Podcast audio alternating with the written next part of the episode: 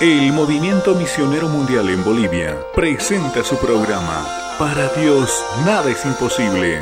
La esperanza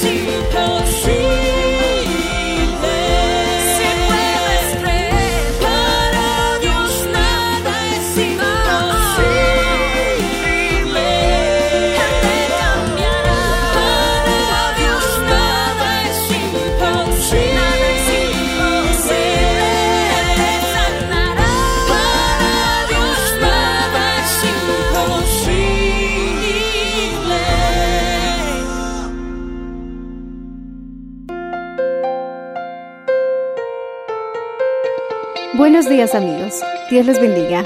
Hoy les traeremos el mensaje del Señor bajo el título Mi relación con mis padres determinará mi bendición, en la voz del reverendo Enrique Valenzuela. Escuchemos. A veces, mi hermano, nosotros cuando pensamos que reteniendo, reteniendo, reteniendo vamos a tener más, nos engañamos a nosotros mismos. Porque la manera para que nos vaya bien en la vida es obedeciendo la palabra del Señor. Mira, si honras a tu padre y a tu madre, te irá bien. ¿Qué dice Éxodo 21, 17?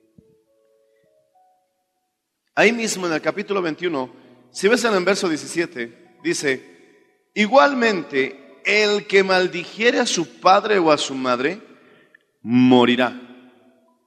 Entonces, esto también nos advierte y quiere decir que tanto como honrar a nuestros padres puede prolongar nuestras vidas, maldecirlos traerá enfermedades, traerá calamidad. Todo lo que mi hermano puede resumirse en una palabra, muerte. ¿Cuántos quieren que sus negocios vivan? Digan amén. Te vuelvo a preguntar, ¿cuántos quieren que sus negocios vivan? Digan amén. Entonces la Biblia dice, honra a tu padre y a tu madre. Yo creo que habrá algún loco aquí que desee que su negocio muera. Diga amén. Alabado sea el nombre del Señor Jesucristo. Nadie, ¿verdad? Entonces, mi hermano, para que esto suceda, cualquiera que maldijere a padre o a madre, muera. Morirá irremisiblemente. Cuando mi hermano, la palabra del Señor nos enseña que nosotros debemos, mi hermano, tener cuidado en la forma y en la manera en que hablamos a papá y a mamá. ¿Cómo es posible que un hijo le diga, ay, ojalá te mueras? ¿Cómo vas a hablarle así a tu hijo? Hijo, ¿cómo vas a decirle eso a tu padre? Si un padre que le diga a su hijo ya suena horrible, mucho más horrible suena que un hijo se lo diga a un padre. Es más, en la Biblia, cuando un hijo era borracho y el padre lo había castigado, lo había reprendido, lo había llevado a la reflexión, pero este hijo no, no cambiaba, este hijo realmente se enterquecía en su forma y estilo de vida.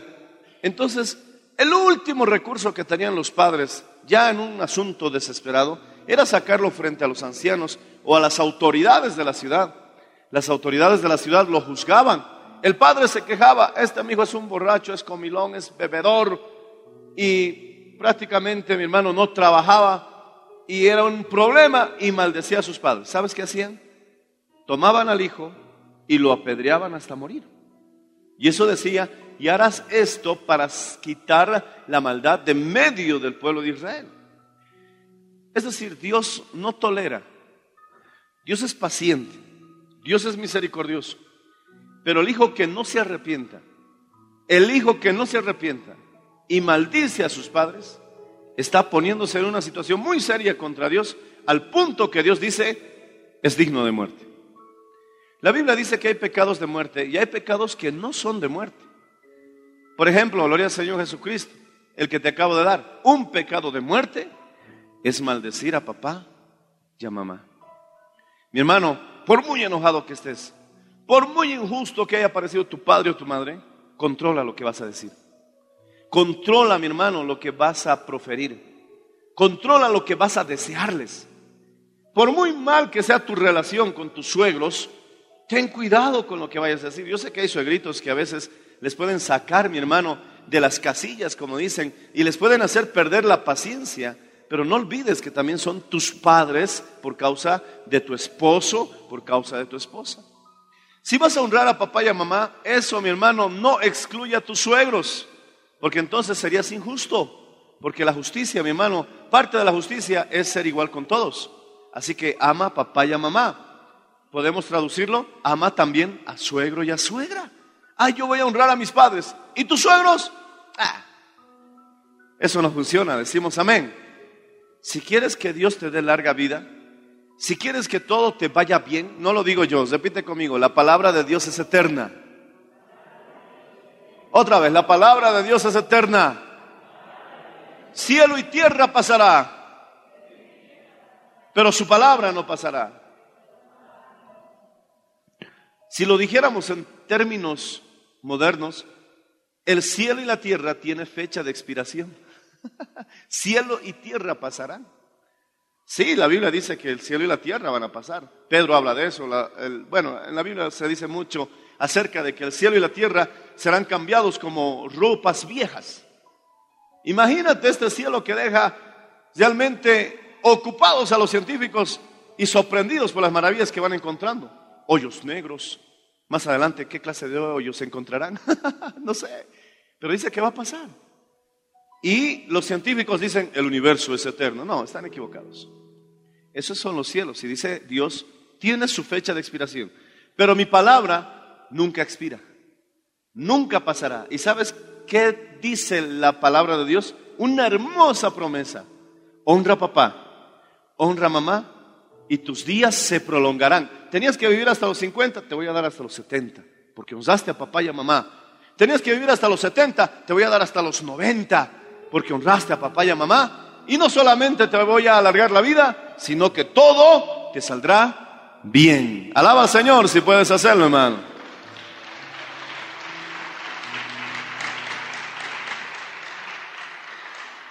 Pastor, yo hago deporte para vivir más. Está bien, pero ten cuidado al cruzar la calle. Pastor, yo me alimento mejor para vivir más. Está bien, te felicito. Pero cuidado con atorarte. Está bien lo que haces, pero la Biblia dice que si honras a papá y a mamá, se te prolongarán los días. Mi abuelo vivió hasta los 95 años. Alguien me dijo, Enrique, seguramente tú también tienes larga proyección de vida porque tus abuelos vivieron mucho. Pero mi hermano, yo le dije, no, mi abuelo no vivió solamente porque era un hombre fuerte, no solamente porque quizás tenía una buena constitución, sino que él me contó que a los 12 años quedó huérfano de padre y tenía muchos hermanitos. Y desde los 12 años él comenzó a trabajar en una empresa allá en los centros mineros para sostener a su familia. Trabajó, trabajó sosteniendo a su familia hasta los 30 y aproximadamente, alabado sea el nombre del Señor Jesucristo, 34 años, 35 años, sin casarse porque tenía que sostener a la familia. Sostuvo a su mamá, sostuvo a sus hermanitos. Y uno dice, casarse a los 35 años, ¿qué probabilidades tiene de ver, mi hermano, sus generaciones? Pero, solo para darte datos, no solamente vio a sus nietos, miró también a sus bisnietos. Alabado sea el nombre del Señor Jesucristo. Porque el Señor cumple su palabra. Honra papá, honra mamá y tus días serán largos. Dios se acuerda todo lo que haces por tu padre y por tu madre. Dios se acuerda todo lo que haces por tu suegrito o por tu suegrita. Así que si le vas a regalar un dinerito a tu suegro, a tu suegrita, porque su jubilación no les alcanza, no lo hagas con dolor, no lo hagas con tristeza. Esa es una garantía de tu bendición, es una garantía de tu prosperidad. Alabado sea el nombre del Señor Jesús. El Señor te va a librar del cáncer, el Señor te va a librar de la muerte, porque no puede ser que la Biblia mienta. Y si la Biblia dice que tus días serán alargados, entonces yo simplemente le digo, amén, alabado sea el nombre del Señor Jesucristo.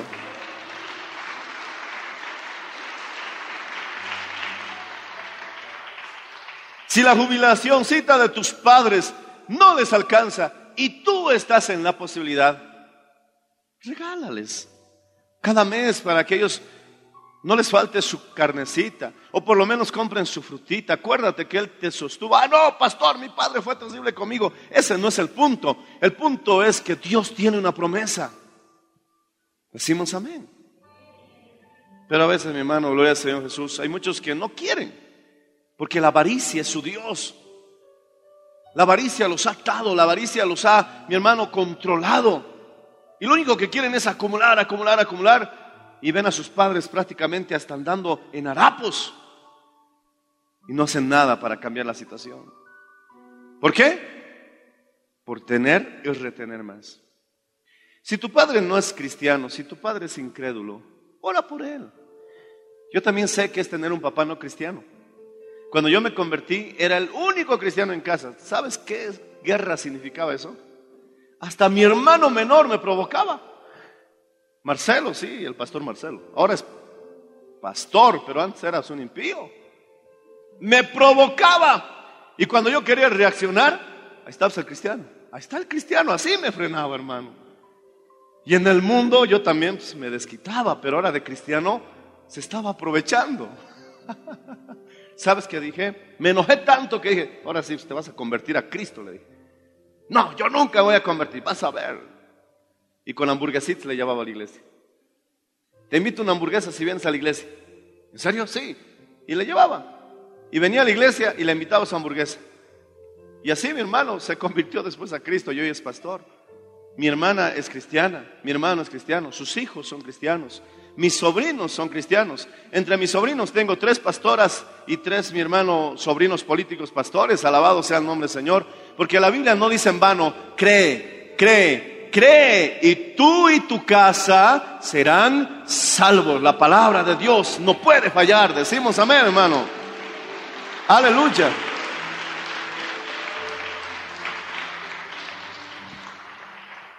Mira qué es lo que hacían los religiosos. Los religiosos son terribles. Los religiosos tienen una apariencia de piedad, pero con sus actos niegan completamente la eficacia de ella. ¿De qué sirve, mi hermano, tener una apariencia de piedad? Hermanito, hermanita, y cuando, mi hermano, en nuestra vida somos una triste y lamentable, mi hermano, hipocresía. En Mateo capítulo 15 dice, abre conmigo Mateo 15.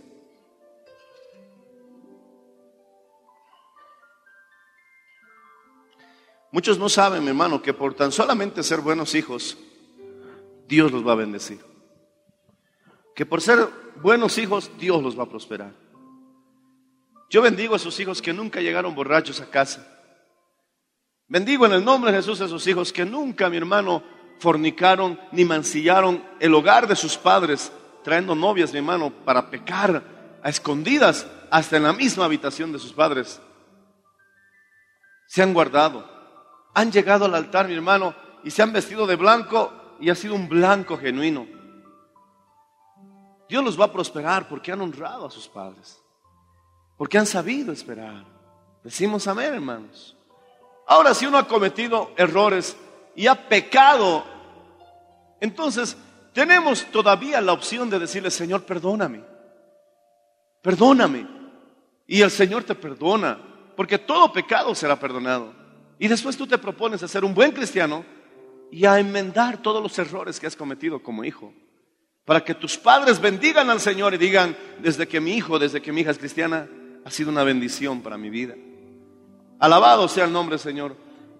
Mateo capítulo 15 dice, en el verso 4 y 6 dice, pero vosotros, verso 4, porque Dios mandó diciendo, honra a padre y a tu madre, y el que maldiga al padre o a la madre, muera irremisiblemente. Eso lo está recalcando Jesús. Verso 5 les reclama, pero ustedes, religiosos, dice, cualquiera que diga a su padre o a su madre, es mi ofrenda a Dios, todo aquello con que pudiera ayudarte, ya no le dejan honrar a su padre o a su madre. Así habéis invalidado el mandamiento de Dios por vuestra tradición. Hipócritas, bien profetizó de ustedes Isaías, cuando dijo, este pueblo de labios me honra, pero su corazón está lejos de mí. Entonces, en esos tiempos, y parece que hoy también, cuando mi hermano veían a sus padres necesitados, y estos religiosos eran tacaños, lo único que querían era acumular, reunir, no querían compartir, no querían dar. La manera de librarte de la avaricia es que diezmes y ofrendes. Mi hermano, te vas a dar cuenta que aquellos que despotrican, que aquellos, mi hermano, que lanzan patadas como caballos, cuando se habla de diezmos, son gente que no diezma. Son gente que ni viene a la iglesia. Pero ¿cómo despotrican, hermano? Para querer de alguna forma influenciar o contaminar a aquellos que están en busca de la bendición. Pero esa es una manera. Y mi hermano, gloria al Señor Jesucristo, estas personas tenían apariencia de piedad y cuando veían a sus padres, a papá, a mamá, necesitados, no tenían tal vez para comer, no tenían tal vez para abrigarse, no tenían tal vez para pagar un alquiler, los estaban por botar a la calle. Y entonces el otro, el hijo que estaba fuerte, próspero, los veía en una situación así, pero no quería gastar, era un avaro, porque la Biblia dice los avaros no entrarán al reino de los cielos. Entonces usaba una palabra que decía, papá, mamá, lo siento, pero corbán. Oh, todos aplaudían, corbán, qué sacrificio. ¿Y qué significaba corbán? Todo con lo que pudiera ayudarte, se lo he dedicado a Dios. Mentiroso. Ni siquiera llevaban al templo nada. Y los sacerdotes de ese tiempo, por quedar, por, por congraciarse con el pueblo, aceptaban que hagan eso. Y dejaban a, mucho a muchos padres mendigar en la calle, mi hermano, morirse, mi hermano, en la necesidad, o trabajar hasta quedar extenuados en una avanzada edad. En una avanzada edad, porque el hijo, la hija, ya no quería ayudarles. Y dice que los sacerdotes, una vez que este impío, esa es la palabra, impío, y otra palabra que encaja mejor a esta clase de personas, hijos del diablo, cuando decían corbán, no le dejaban ya ayudar con nada a sus padres. Y ahí entiendes el significado de honrar, que también significa regalar, compartirles, no dejar, mi hermano, que papá y mamá se terminen en la miseria. Decimos amén cuando están necesitados. Y el Señor Jesús lo recalca, cualquier hijo que maldiga a su padre o a su madre muere irremisiblemente. Alaba al Señor si puedes hacerlo, hermano.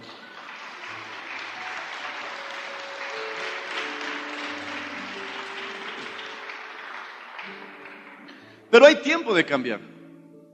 Pastor, ¿qué puedo hacer yo si mis padres ya fallecieron? Bueno, tengo que ser sincero contigo. Te perdiste una gran oportunidad en la vida de recibir, mi hermano, mayores bendiciones. Pero acércate con sinceridad a Dios y dile, perdóname, Señor. Nadie me enseñó con esta claridad la palabra que estoy escuchando ahora. Y reconoce que has pecado. Y busca la misericordia de Dios. Y enmenda tus pecados. Como decía Juan el Bautista, haced frutos dignos de arrepentimiento. No te arrepientas de boca afuera. Señor, perdóname. Y en la noche otra vez estás zapateando en la fiesta y emborrachándote. Eso es arrepentirse de boca para afuera. Como dice este pueblo, de labios me honra, pero su corazón está lejos de mí. Arrepiéntete de verdad. Haz frutos dignos de arrepentimiento. Si cometiste o hiciste situaciones horribles en el pasado, ahora es tiempo de que tus buenas obras, tu obediencia al Señor, sea tan grande que, mi hermano, tus obras pasadas queden en el, olvido, porque la sangre de Cristo tiene poder. Pero tú que tienes a papá y a mamá aún con vida, no te sientas mal de extenderles la mano. Háblale a tu esposo, háblale a tu esposa. Tenemos que hacer lo mismo por los suegros, tenemos que hacer lo mismo por las suegras.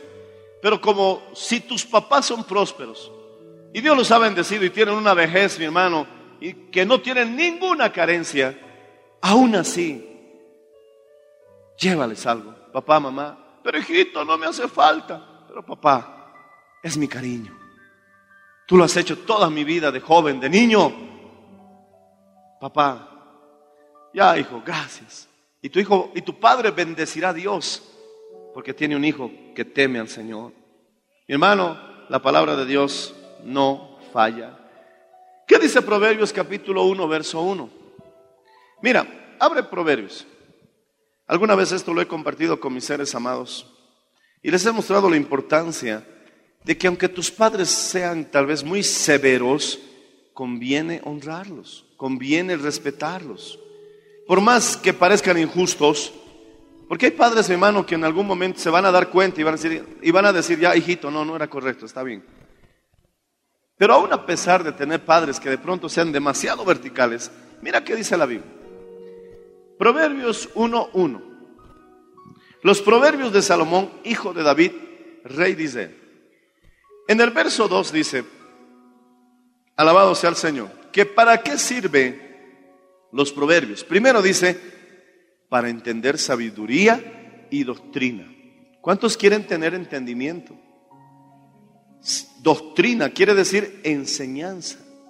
Una persona adoctrinada habla de alguien entrenado en cualquier área. Si tú quieres tener doctrina y ser entrenado y entendimiento, mira el consejo. Estos proverbios sirven para que tú lo obtengas. Luego dice, para conocer razones prudentes. Ah, buenos consejos. ¿Para qué más sirve proverbios? Para recibir el consejo de prudencia, justicia, para que hagas las cosas correctas, juicio, equidad, para que tengas igualdad, para dar sagacidad a los simples. Estamos gentes y hombres sagaces. ¿Qué quiere decir sagaz? Que eres capaz de ver el peligro a la distancia, que no te toma por sorpresa las situaciones, que, que, cuando viene una situación grave todo el mundo se da cuenta qué pasó, pero tú decías, yo ya sabía que iba a venir y te preparaste. Eso es una persona sagaz. También está de alguna forma en el entendimiento moderno relacionado con la valentía. ¿Qué más? ¿Para qué más sirve eh, Proverbios? Sigue leyendo verso 2, verso 3 hasta el 6.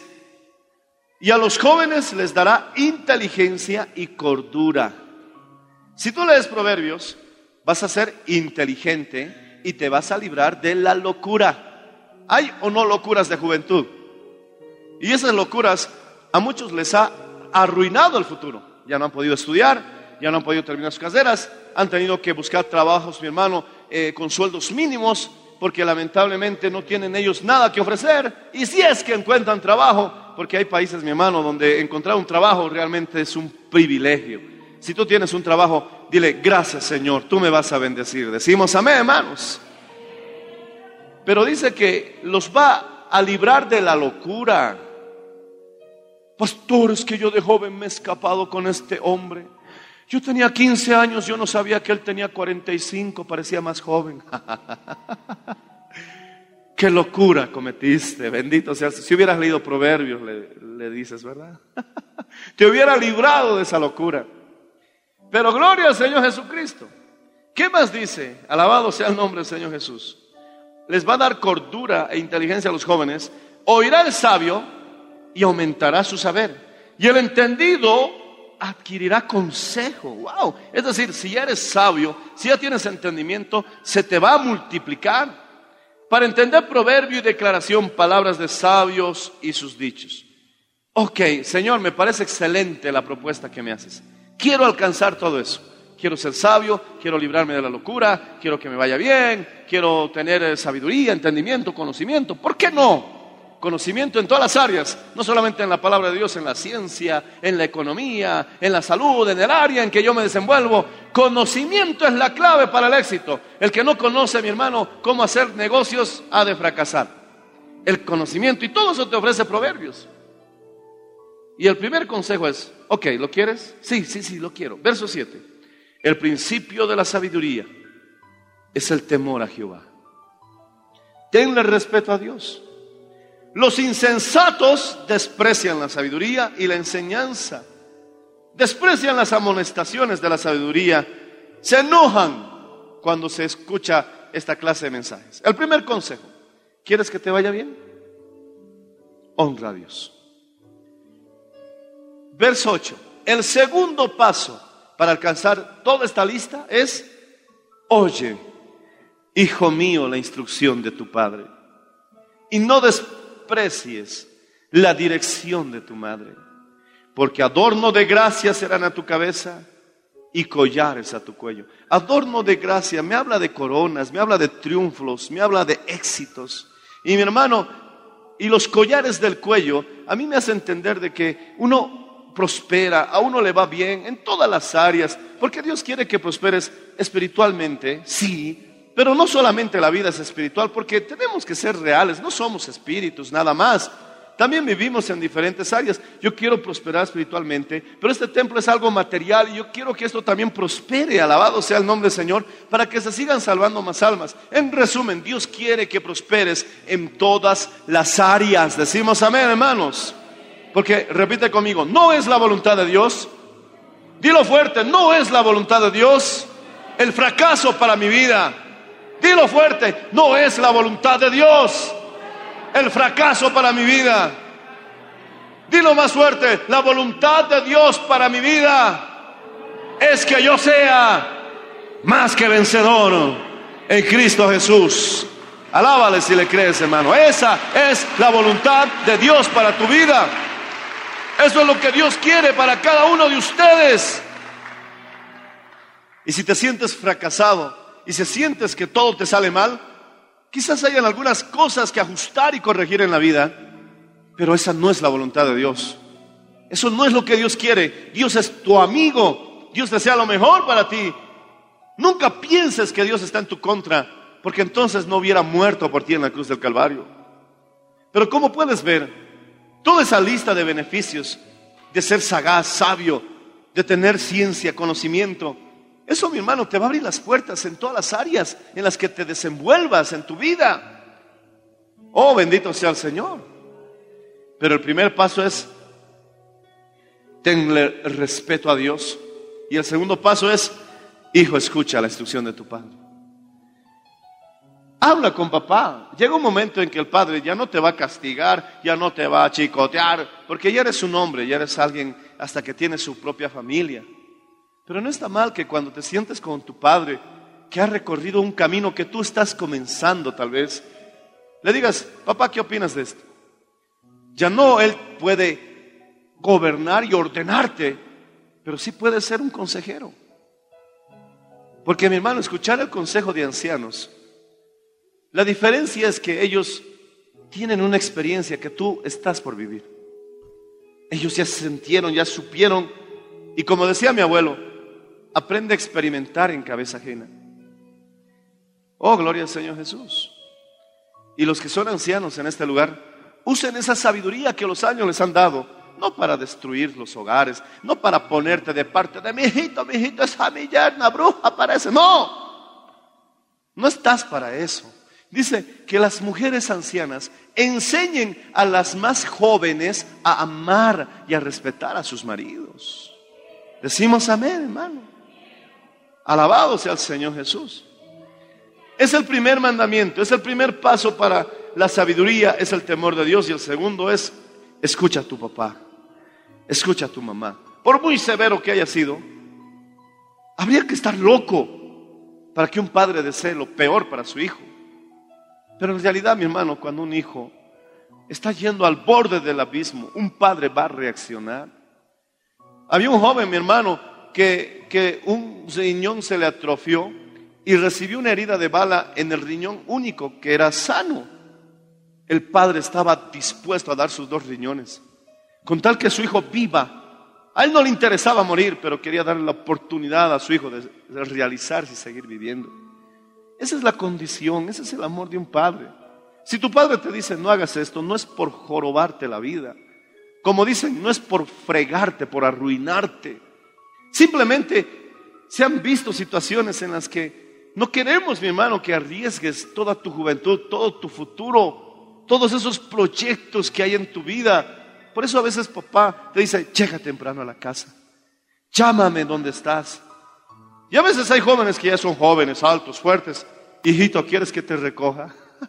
No lo hace porque mi hermano te esté avergonzando, es simplemente ese instinto de que un padre desea lo mejor para su hijo. Ahora habrán padres, hermano, que no están convertidos, que están atados incluso a la bebida, pero aún así, dice la Biblia, mi hermano, que hay un afecto natural. Y ese afecto natural es que, gloria al Señor Jesús, siempre vamos a desear lo mejor para nuestros hijos. Habría que estar loco o en- o endemoniado, hermano, para que un padre quiera destruir y, lo- y desee lo peor para sus hijos. Pero en el común denominador o, en la mayoría de las personas, los papás queremos lo mejor para nuestros hijos y Dios nos dice, hijos, honren a papá, honren a mamá y yo te alargaré los días en la tierra y todo te saldrá bien. Alaba al Señor si puedes hacerlo, hermano.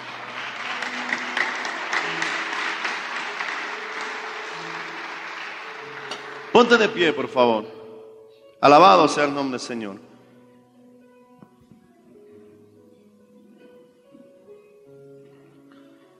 Pablo profetizó. ¿Sabías que tenemos muchas profecías del apóstol Pablo? Profetizó en varias de sus epístolas y en el capítulo 1 de Romanos comienza con una profecía acerca de los tiempos de la apostasía. Y él dice, gloria al Señor Jesucristo, y explica también por qué el hombre llegó a una condición en que Dios prácticamente tuvo, mi hermano, gloria al Señor Jesucristo, que juzgarlos, que condenarlos. ¿Cómo el hombre llegó a una condición tan terrible? Y entonces comienza a enumerar una lista que se volvieron murmuradores, detractores, aborrecedores de Dios, idólatras, se volvieron lujuriosos, soberbios, altivos, inventores de males. Y en esa lista, en el verso 30 del capítulo 1, añade diciendo, desobedientes a los padres. Él trata de explicar que la calamidad de la humanidad, entre todas las otras cosas que hicieron, está incluido la desobediencia a los padres. Siempre la desobediencia a los padres traerá calamidad, traerá deshonra, traerá resultados, hermano, que tendremos que arrastrar por toda nuestra vida. Había un jovencito que por jugar con fuegos artificiales, mi hermano, se causó heridas en el cuerpo permanentes de por vida. Pero sus padres le dijeron, no juegues con eso, no juegues con eso. Y él a escondidas insistió y se provocó un daño, mi hermano, que se hizo permanente para toda su vida. Y eso, mi hermano, que son daños físicos, sabemos, mi hermano, gloria al Señor, que con esfuerzo y trabajo se pueden superar. Pero ¿qué de aquellos daños emocionales? ¿Qué de aquellos daños psicológicos? ¿Qué de aquellos daños, mi hermano, en los que ya no puedes hacer nada? Porque simplemente te encaprichaste. No quisiste escuchar a papá, mamá. No le hiciste caso a papá cuando te dijo, prepárate para la vida. Estudia algo. Prepárate, porque pronto tendrás una familia. Y tú dices, no, yo no. Porque piensas que eso no va a venir cuando quizás está a unos años nada más a la vuelta de la esquina en que tú también te conviertas en papá. Tú también te conviertas en mamá. Y tu papá y tu mamá están preocupados porque te dicen, ¿de qué vas a vivir? ¿Cómo vas a sostener tu familia? Pero tú no escuchas, sigues en la fiesta, sigues en la parranda, sigues en la pachanga, perdiendo el tiempo todo el día, mi hermano, en casa sin hacer nada o con tus amigos planchando las calles o en otras actividades que no son fructíferas. Pero ellos siguen insistiendo porque están mirando lo que tú aún no puedes ver. Por eso el Señor te dice, escucha a tu padre, escucha a tu madre, te irá bien. Y algunos literalmente estarán salvando sus vidas de la muerte. Ahora los hermanos mayores que tienen padres ancianos, ¿te estás acordando de ellos? ¿Te estás acordando de tus suegros? ¿No los tienes abandonados tal vez allá en un asilo? ¿No los tienes tal vez olvidados allá en algún rincón del mundo? He, sabido de que hay ancianos que viven solos en el campo, que sus hijos se han ido a otros países y se han olvidado de ellos. Y ellos están viendo cómo sobrevivir. ¿Qué cuentas van a dar esos hijos de haber hecho eso con sus padres? ¿Y piensas que te va a ir bien? El Señor dice, ¿quieres que te vaya bien? ¿Quieres vivir largos días? Honra a tu padre. Honra a tu madre. Y si estás enojado con él, antes de que te vayas al infierno, reconcíliate. Porque de nada sirve que vengas a la iglesia y aborrezcas a tus padres. Y si tus padres ya no están y, y has perdido la oportunidad en esta vida de poder hacer algo por ellos, pídele perdón al Señor. Pero si tus padres aún viven, no pierdas la oportunidad. No pierdas la oportunidad, porque tal vez en algunos casos ha empezado la cuenta regresiva. Y tal vez papá, mamá, un poco más, y ya no los verás. Cierra los ojos, levanta las manos. Hablemos con el Señor. Amigo, tú que me escuchas a través de la radio, tú que nos estás viendo a través del canal de televisión, es tiempo de acordarnos de nuestros padres. Es tiempo de que les llames y les preguntes, ¿cómo estás papá? ¿Cómo estás mamá? Ayúdalo, ayúdalo, según tus posibilidades, no te olvides de ellos. Sé que hay situaciones en las que tendrás que reunir a tus hermanos y luego hablar cómo hacemos para que ayudemos a nuestro padre, a nuestra madre. Pero no pierdas la oportunidad de honrarlos, porque la palabra del Señor dice, Hijos, obedeced en el Señor a vuestros padres, porque esto es justo. Honra a tu padre y a tu madre, que es el primer mandamiento con promesa, para que te vaya bien y seas de larga vida sobre la tierra. Aquellos que quieran, gloria al Señor, hablar con Dios. Tal vez hayan hijos que quieran decirle, Señor, perdóname. Quizás hayan padres que se olvidaron de sus propios padres. Tú conoces tu situación. Tú conoces cuál es tu realidad, pero es tiempo que volvamos a Dios. Es tiempo de reconciliarnos con el Señor. Es tiempo de hacer cuentas primeramente con el Creador y el Padre de todas las cosas. Y después, saliendo de este lugar, o si tienes la oportunidad en este mismo lugar, acercarte a papá y a mamá y decirle, perdóname, quiero hacer las cosas correctamente. Levanta las manos al cielo. ¿Habrá algún amigo primeramente en este lugar que quiera entregar su vida a Cristo? Quizás viviste algo que no se puede describir o quizás simplemente sabes que no puedes hacerlo con tus propias fuerzas. Es hora de aceptar a Jesús. Es hora de entregar nuestras vidas al Señor. Si hay algún amigo, levante la mano. Quiero invitarlo a pasar aquí adelante.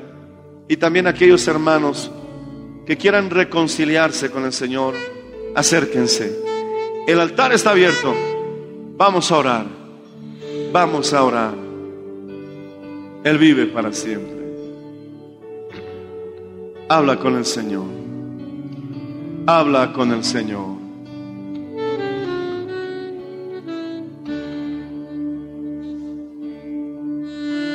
¿Hay alguien más que necesita oración? Acérquese. Hablemos con Dios. Aleluya.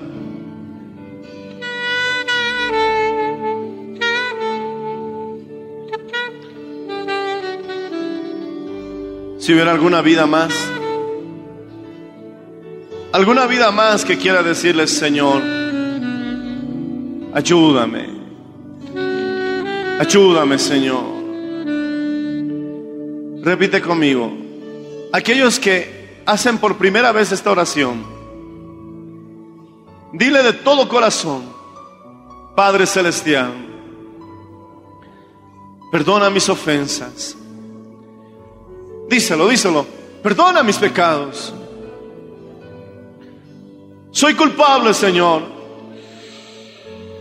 Y te doy gracias porque moriste por mí en la cruz del Calvario.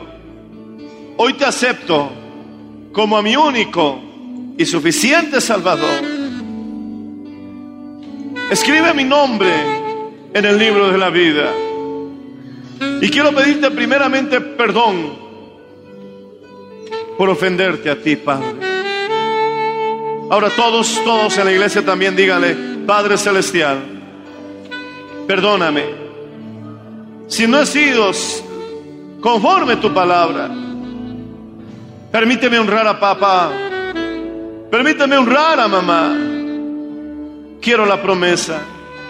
Pero ayúdame a entender también que no los voy a tener siempre.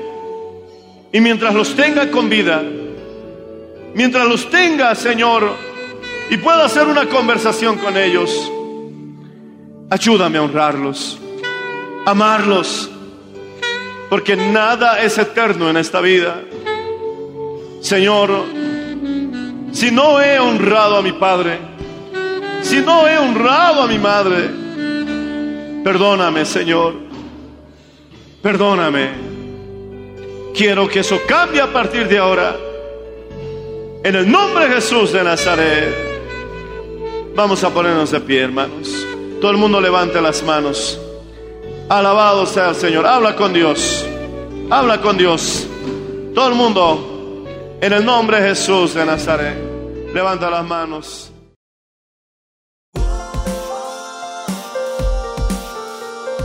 Gracias por su sintonía. Si desea una copia, comuníquese con los números de esta emisora o escríbenos a contacto mmmbolivia.com.